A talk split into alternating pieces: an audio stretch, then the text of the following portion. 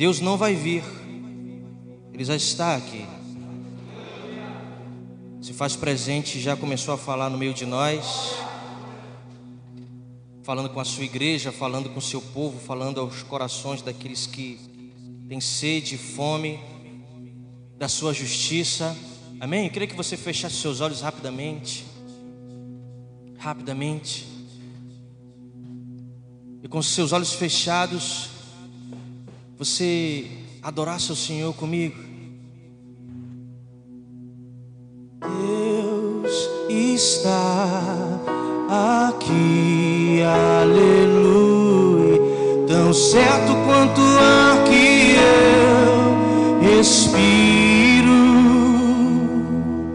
tão certo como a manhã que se levanta, certo como eu te falo, podes me ouvir mais uma vez.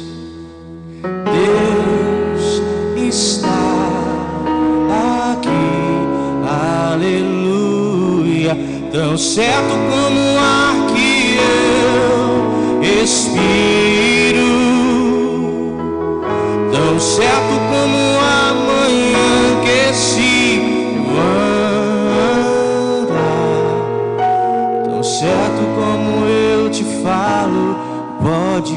ouvir.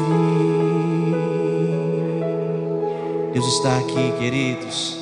Vamos dar um forte aplauso ao Senhor Jesus. Glória a Deus.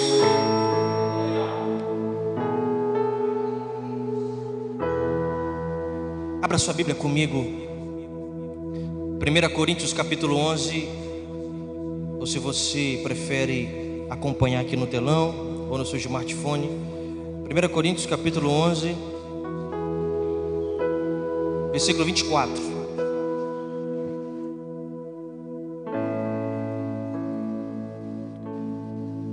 Primeira carta aos Coríntios, capítulo 11, versículo 24. Você conhece? Gente, hoje a gente vai falar de ceia. Gente sempre tem o costume de preparar um sermão, uma pregação, uma mensagem paralela ao momento de Santa Ceia. Depois a gente introduz a Santa Ceia com os versículos que a gente já sabe de cor. Mas eu queria que a gente aproveitasse esses poucos minutos que nos separam do momento da ceia para a gente falar de ceia. Na verdade, muito mais do que isso. Na verdade, um entendimento que ultrapassa, verdade, um entendimento que faz com que a gente rompa em Jesus.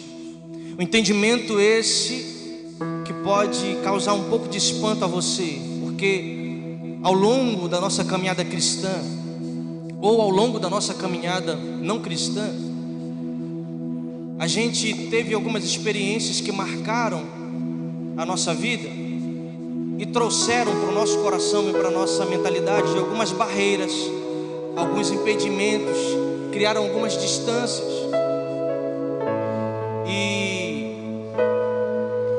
Hoje, numa era onde há muito cancelamento, por tantas opiniões demonstradas, a gente não deve se apegar a isso, porque a gente deve preferir ser cancelado pelo mundo, mas aprovado por Deus, amém?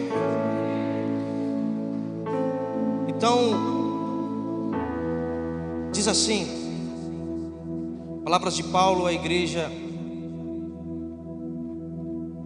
dos Coríntios, e tendo dado graças, partiu e disse: Isto é o meu corpo, que é dado em favor de vocês. Façam isto em memória de mim. Queridos, contexto aqui dessa, dessa passagem, desse versículo, toda a história que envolve essa trajetória, para que Paulo chegasse a essa igreja e expusesse algumas coisas é um contexto não muito diferente do nosso, não. Mas é um contexto que precisa ser mostrado, falado, alertado e, se possível, de acordo com a vontade de Deus, mudado. Porque Paulo chega para essa igreja diz o seguinte para eles: ó, não vos faltam dons, de fato. A igreja dos Coríntios era, era repleta, era acumulada, tinha muitos dons, muitos talentos. De fato, não faltavam, mas ao mesmo tempo que sobravam dons, que eram muitos os dons, também era muita a confusão e a falta de entendimento para uma coisa específica que mudaria o relacionamento deles como igreja. Nos versículos anteriores a esse que nós lemos, Paulo vai dizer para essa mesma igreja o seguinte: ó, ele diz o seguinte: vocês se reúnem muitas vezes apenas por um propósito, para o próprio interesse de vocês. Vocês se reúnem apenas para se beneficiar e beneficiar os seus. Vocês não se reúnem pela mesa do Senhor. Vocês não se reúnem pela unidade do corpo de Cristo. Vocês não estão aqui por isso, vocês estão aqui para o próprio interesse de vocês. Porque quando eles se ajuntavam, muitos traziam o que comer. Só que eles comiam sozinhos, isolados. E Paulo dizia para eles: Ó, oh, o resultado de vocês estarem comendo só, trazendo, se isolando e comendo só, é que vocês estão deixando uma parcela gigantesca de pessoas que não têm o que comer com fome.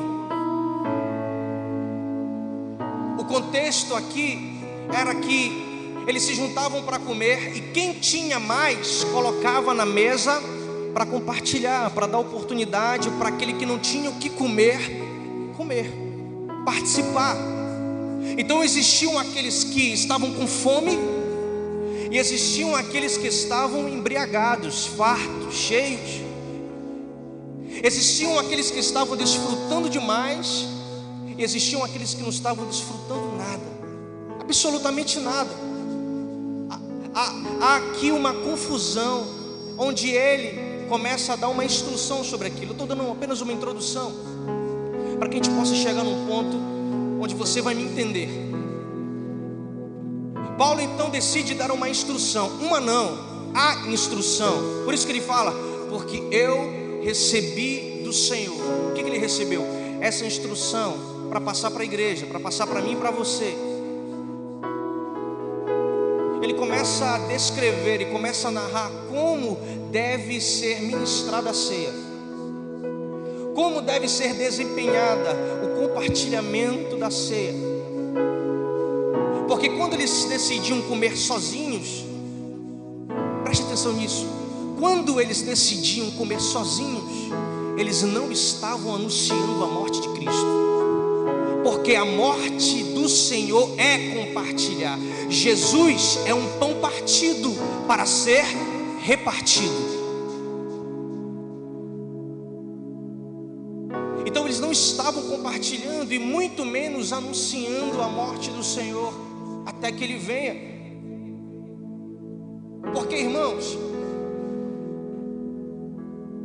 me permita ser franco. Nós entendemos a ceia, muitos de nós, porque fomos ensinados assim, começamos também a ensinar dessa forma. Nós colocamos a ceia como uma doutrina de santidade, de santificação, quando não tem nada a ver com isso. A ceia não tem a intenção e nunca teve a intenção de ser uma doutrina de santidade, de ser uma doutrina de santificação. Na verdade, a ceia é um apontador, é um sinalizador para mostrar o que é igreja, o que é eclésia. Como deve se comportar a igreja do Senhor não tem a ver com santificação. Porque a gente sempre achou o seguinte: quem é digno come, mas quem não é digno não come.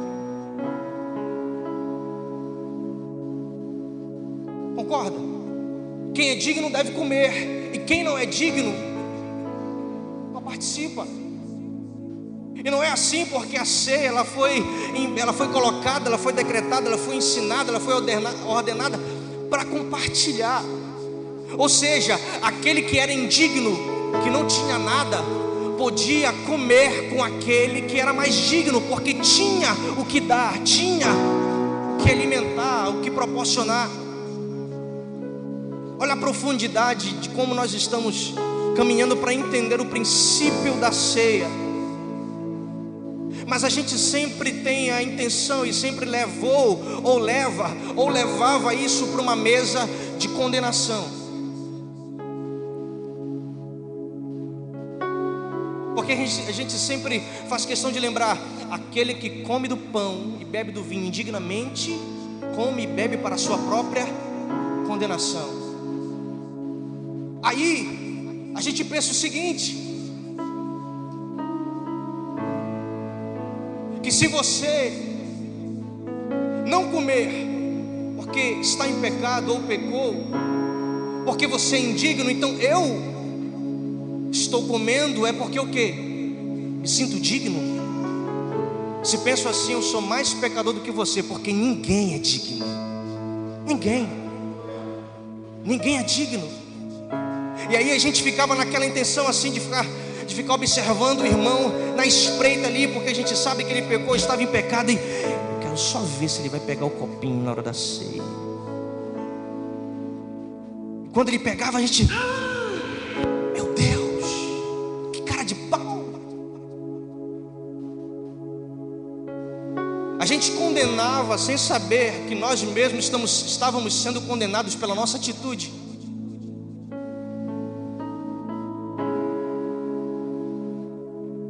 Porque o X da questão aqui é o seguinte: que a palavra indignamente não está se referindo a um pronome pessoal, a pessoa, não tem nada a ver comigo e você. O indignamente aqui ele se dá e está se tratando de uma forma indigna de fazer sem entender o que está fazendo. Essa forma. Trazendo para aquele contexto e para os dias atuais. Naquele contexto, ceiar indignamente era não esperar pelos outros, era não poder alimentar os outros, era não se doar para os outros, era não ter a compaixão, o amor, aquilo que o próprio Cristo estava ensinando através da sua atitude. Não fala de um ser indigno e outro digno. A palavra digno ali não tinha a ver com santificação, tinha a ver com quem tinha para dar. Então, quem tem unção, quem está cheio do Espírito Santo, vai compartilhar o pão com quem está fraco na fé. Quem acordou alegre, acordou feliz da vida hoje, vai compartilhar o pão com quem acordou triste. Com o desempregado, com aquele que está infeliz. Vocês estão entendendo aqui? Digam amém. Digam amém. Quando Jesus pegou o pão, olha para cá. Quando Jesus pegou o pão e repartiu com os discípulos, ele disse que todos nós somos iguais. A mesa da ceia, ela é uma mesa de dignidade para todo mundo ser igual. Mas, mas espera aí, pastor, o camarada pecou, pecou. Então enche mais o copo dele.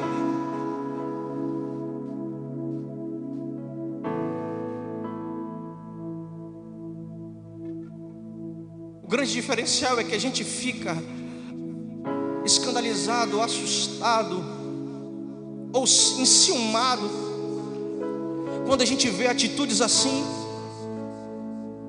E a gente começa a apontar e começa a dizer: Meu Deus, por que não está certo? Quando na verdade aquela pessoa que está fraca na fé, ela está ceando porque ela sabe que a ceia é o caminho de volta para ela. Cristo disse: Aquele que come do pão e bebe do vinho permanece em mim. Permanece em mim. Foi o que Jesus fez na cruz. O que, que Jesus fez por mim e por você? Sabe o que ele fez por mim? Ele me dignificou. Ele me deu dignidade, mesmo eu não merecendo e não sendo digno, mas a morte dele na cruz nos dignificou. Ele repartiu a sua vida comigo. Ele me deu dignidade para uma reconciliação. Você acha que se eu não consigo nem repartir o pão com meu irmão, eu vou conseguir repartir a vida? Eu vou conseguir repartir algo tão poderoso e genuíno como isso? Claro que não. E aí, quando a gente se encontra em determinados momentos, Lucas, a gente diz, pastor, cheio de pão, cheio de pão. Deus está me prosperando, Deus está me abençoando. Eu estou farto, eu estou cheio, eu estou abençoando. Você sabe por que Deus está te abençoando? Você sabe por que Deus está te prosperando? É para você dar dignidade a outras pessoas, é para você dignificar outras pessoas. Ninguém, ninguém come debaixo da mesa de um homem digno, porque o homem digno traz todo mundo para a mesa. Cerque a mesa, cerque a mesa, cerque a mesa. Ele traz todo mundo para a mesa, porque a função e a missão do homem digno é dignificar os outros.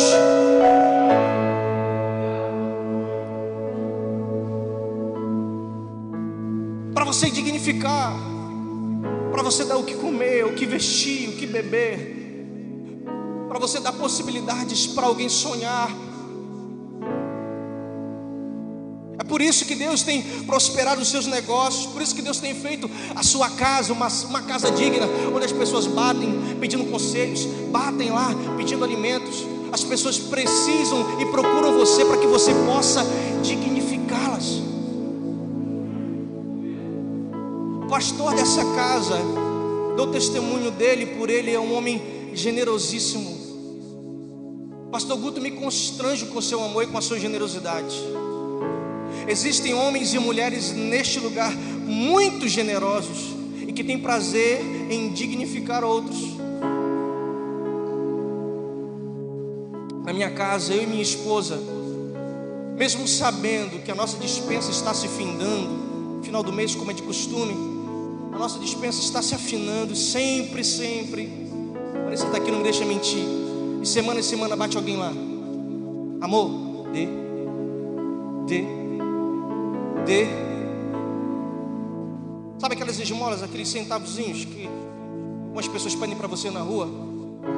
Irmão, eu tenho um negócio comigo que se eu não tiver, só se eu não tiver para mudar, porque mesmo alguém dizendo assim para mim, cara, tu sabe o que ele vai fazer com isso? Sabe o que ela vai fazer com esse dinheiro? Ei, a minha oferta, a minha doação não tem nada a ver com aquilo que a pessoa vai fazer, tem a ver comigo e com o meu relacionamento com Deus. Eu tenho que dignificar as pessoas. Se Deus me tornou um homem digno, eu preciso dignificar outros. Se hoje eu posso comprar uma camisa bonita, fala a verdade.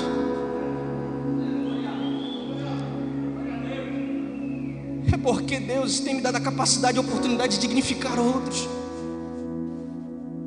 Um homem digno não deixa ninguém comer debaixo da sua mesa, ele traz todo mundo para a mesa.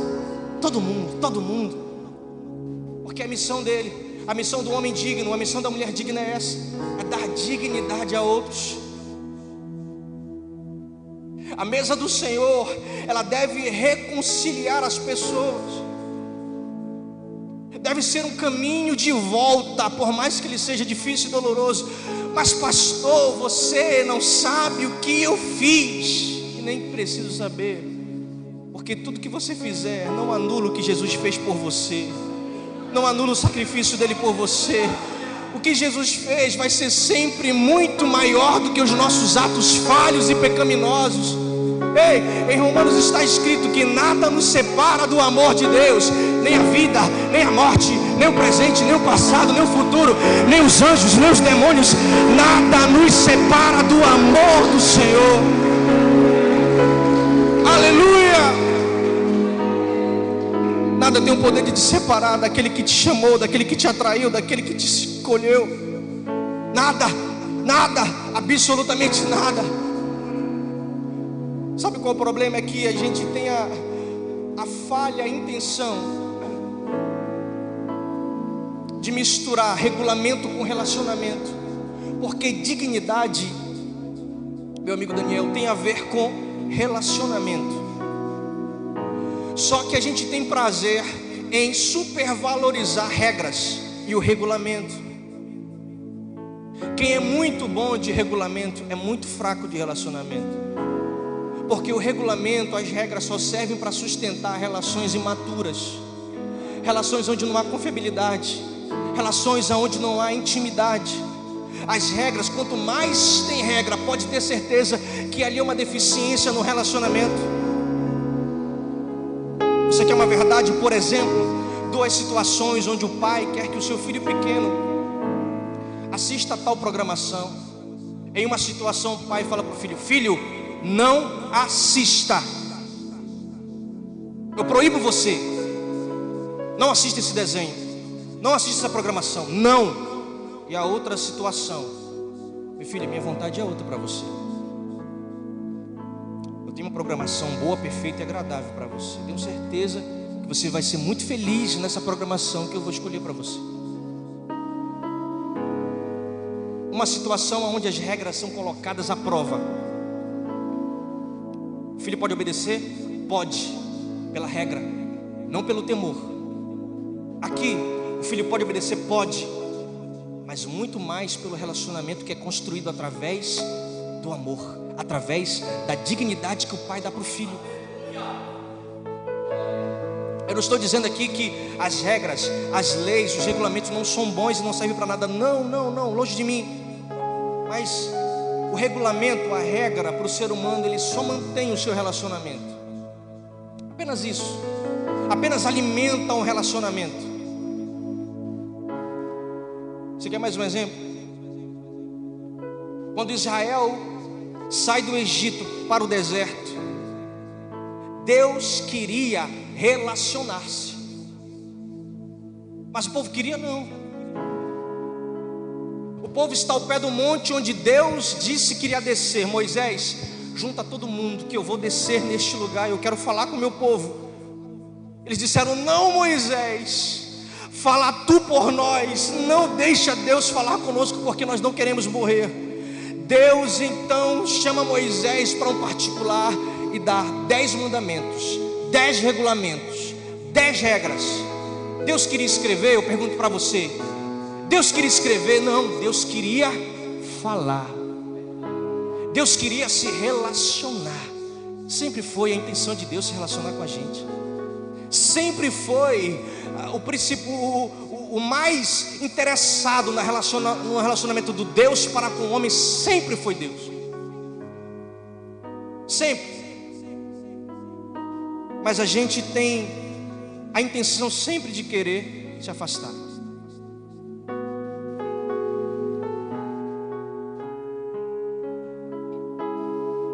E aí a gente começa a valorizar regras, começa a valorizar regulamentos começa a valorizar apenas um relacionamento de servo, porque apenas o servo, apenas o servo gosta de se relacionar através da regra, porque ele faz tudo o que lhe é pedido para receber algo em troca, percebe? Percebe que quando não há um relacionamento, quando o relacionamento é uma base de troca, é apenas serviço, é sempre essa troca, é sempre esperando algo, é sempre esperando algo, não tem relacionamento. Não tem nada ruim ser servo, porque nós somos servos de Cristo. Mas Ele deu uma identidade de filho para você. No dia do retorno do filho pródigo, está acontecendo uma festa. O pai é muito alegre porque o seu filho voltou. E aí o irmão do filho pródigo chega com o pai e diz: Pai, eu sempre fiz tudo pelo Senhor. Eu sempre faço tudo pelo Senhor. Eu sempre trabalho duro. Eu sempre estou aqui ao seu lado. E o Senhor nunca achou um cordeiro por mim. Que isso? Ele agia como servo, esperando sempre algo em troca do seu pai. Quando o pai chega para ele e fala assim: Filho, tudo que eu tenho é seu. Deixa eu te dignificar. Deixa eu mudar o seu entendimento. Tudo que eu tenho é seu olha para os campos, olha para a nossa casa, olha para a quantidade de bens que nós temos, é seu. E do outro lado, o filho pródigo estava se humilhando, querendo um lugarzinho de servo. Ele disse: Pai, eu não sou digno de ser chamado teu filho, me trata como teu servo. E o pai, o mendigo, disse: Você é meu filho, você vai sentar à mesa comigo, você vai cercar a mesa comigo, não importa, não importa. Vem, sente-se à mesa, deixa eu dignificar você, deixa eu reconciliar você. Há uma mesa de reconciliação te esperando, deixa eu reconciliar você, deixa eu reconciliar você. Jesus fez isso com os discípulos. Todos eles erraram no serviço. Todos eles falharam no serviço. E Jesus veio atrás de cada um para dignificar. Chega com Pedro e diz: Pedro, olha para mim aqui. Olha para mim aqui. Quando nós priorizamos o serviço, nós somos muito mal de relacionamento. Por quê? Quando a gente se converte, ou quando a gente começa a se inteirar pelas coisas de Deus, a gente gosta de fazer. Eu faço. Não, pode deixar, pastor, eu faço. Eu faço isso. Eu faço aquilo. Pode comigo. Eu, tô aqui. Nós começamos a ser fazedores. Deus não nos chamou para sermos fazedores. Deus nos chamou para um relacionamento. Mas a gente começa de uma forma errada. A gente faz para depois buscar relacionamento. Quando Deus nos chama para um relacionamento, para nos tornar algo para depois fazermos. Aquele que faz sem se tornar, acaba perdendo a identidade e o caminho. Acaba se perdendo. Mas aquele que se relaciona, se torna e acaba fazendo, ele sabe. Ele sabe quem ele é. Ele sabe quem ele é em Deus, porque Deus já o dignificou. Então os discípulos, eles falharam no serviço e consequentemente falharam no relacionamento. O que, que Jesus vai fazer? vai colocar ordem. Chega com Pedro e Pedro diz: Pedro, tu me amas? Chamando para relacionamento. Pedro, tu me amas? Chamando para relacionamento. Pedro, tu me amas? Ele diz: Senhor, tu sabes que eu te amo. Então agora sim serve. Apacenta minhas ovelhas.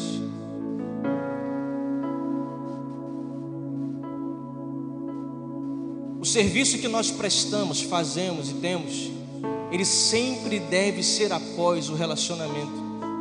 É por isso que muitas pessoas se perderam no caminho. Estão tão ocupadas em fazer, em mostrar, em ser funcionais e acabaram se perdendo na relação, na relação. Se perderam no caminho do secreto, não oram mais, não se relacionam mais não buscam mais intimidade, porque se perderam em tanto serviço, se perderam em tantas coisas para se fazer. Ei, Deus não quer que a gente funcione, Deus quer que a gente flua. Pegou? Você pegou isso? Deus não quer que você funcione, querido, você Deus quer que você flua nele, flua no relacionamento, flua na intimidade, flua no partir do pão, flua na comunhão, flua no relacionamento com Ele. Nós precisamos fluir em relacionamento. Foi para isso que Deus nos chamou, foi para isso que Ele nos elegeu nele, foi para ter um relacionamento. E quando Jesus coloca a mesa, a mesa está posta. A mesa tem tudo a ver com relacionamento, porque Ele está chamando para uma reconciliação daqueles que se afastaram ou perderam o caminho do relacionamento.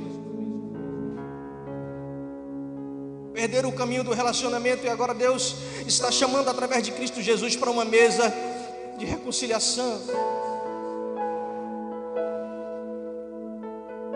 Era isso que Paulo estava falando para a igreja.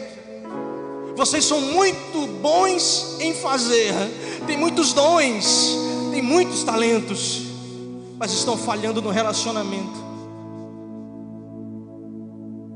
Deus não quer que a gente só funcione, querido. Deus quer que a gente flua. E não tem como fluir se o relacionamento está atravessado pelo serviço apenas, está apenas atravessado por mágoas, está atravessado por desentendimentos, está atravessado por coisas que estão no passado, mas ainda repercutem no presente. Deus está colocando mais uma vez a mesa aposta, está querendo dignificar pessoas, dignificar os filhos, trazer de volta, colocar de novo um cântico novo, colocar no coração um brado de alegria, de vitória, colocar a paz para o cansado, colocar alegria para o infeliz. Deus deseja dignificar o homem através da ceia.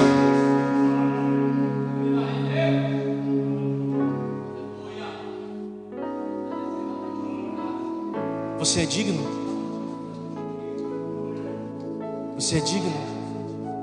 Não? Que bom que você não é digno. Que bom que você foi atraído pela graça. Que bom que a misericórdia te alcançou. Que bom que o seu coração tem se rendido aos pés dele. Que bom que você tem chorado na sua presença. Que bom que você tem entendido o propósito de Deus para a sua vida. Deus nos chama não somente no primeiro domingo do mês para reconciliação, nos chama todos os dias. Ele me chama todos os dias. Chega, Cássio, está na hora de reconciliar, filho. Está na hora de eu te dignificar, filho. E, opa, Senhor, eis-me aqui. Eu sou teu, a minha vida é tua. Se eu posso me sentar à mesa, porque existe um Pai que me dignifica. Existe um Pai que me reconcilia, existe um Pai que me perdoa, existe um Pai que me traz de novo para uma vida. Gentileza. Oh, a tua presença é real, sim, neste lugar. Oh Jesus, oh Deus.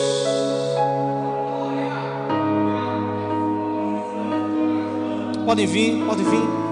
Vamos fazer uma adoração onde os filhos que são dignificados vão adorar o Pai, o Pai digno que edifica aqueles que necessitam, que precisam da boa, perfeita e agradável vontade de Deus, daqueles que precisam da Sua palavra, daqueles que entendem a presença tão preciosa do Pai, do Filho e o Espírito Santo que se move dentro de nós. Existe um ambiente aqui, há um ambiente que está aqui neste lugar.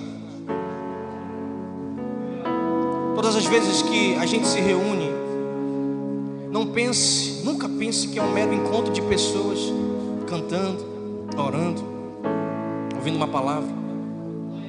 Todas as vezes que a gente se reúne aqui, a gente muda a atmosfera, a gente muda o ambiente.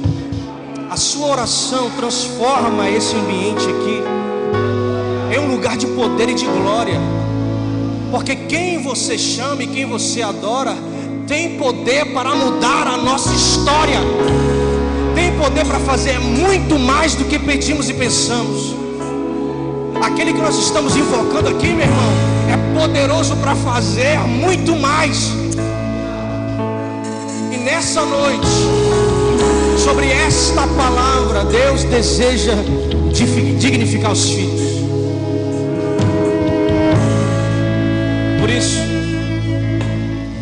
Você que está aqui e deseja reconciliar-se com o Senhor, a mesa está posta para você. A mesa está posta para você. Deus deseja dignificar você. Deus deseja dignificar você. Se assim você deseja reconciliar-se, se assim você ouvir um novo chamamento por parte de Deus, por parte de Cristo Jesus, a porta da graça está aberta. Você tem liberdade. Levante a sua mão. Levante a sua mão. Levante a sua mão. Levante as suas mãos. Ah, meu Deus. Ah, Senhor. Um ambiente de poder, um ambiente de dignidade está sobre nós nessa noite. Dignifica os teus filhos, dignifica a nossa casa, dignifica a nossa família, dignifica os nossos filhos. Ei, Senhor, traz sobre a nossa mente uma mente de filiação verdadeira, traz uma identidade de paternidade que nós precisamos, uma identidade de filhos que obedecem o Pai, que entendem a vontade do Pai, que se assentam na mesa do Pai.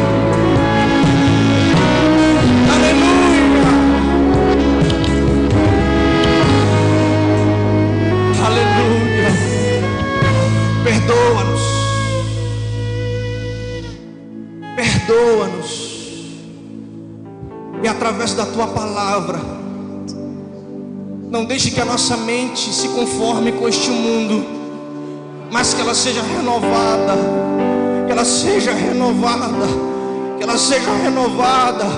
Teu Espírito Santo, no teu Espírito Santo, em nome de Jesus. À medida que cantamos essa canção, se você deseja se reconciliar com o Senhor ou se render aos pés de Cristo pela primeira vez, você pode vir até aqui à frente.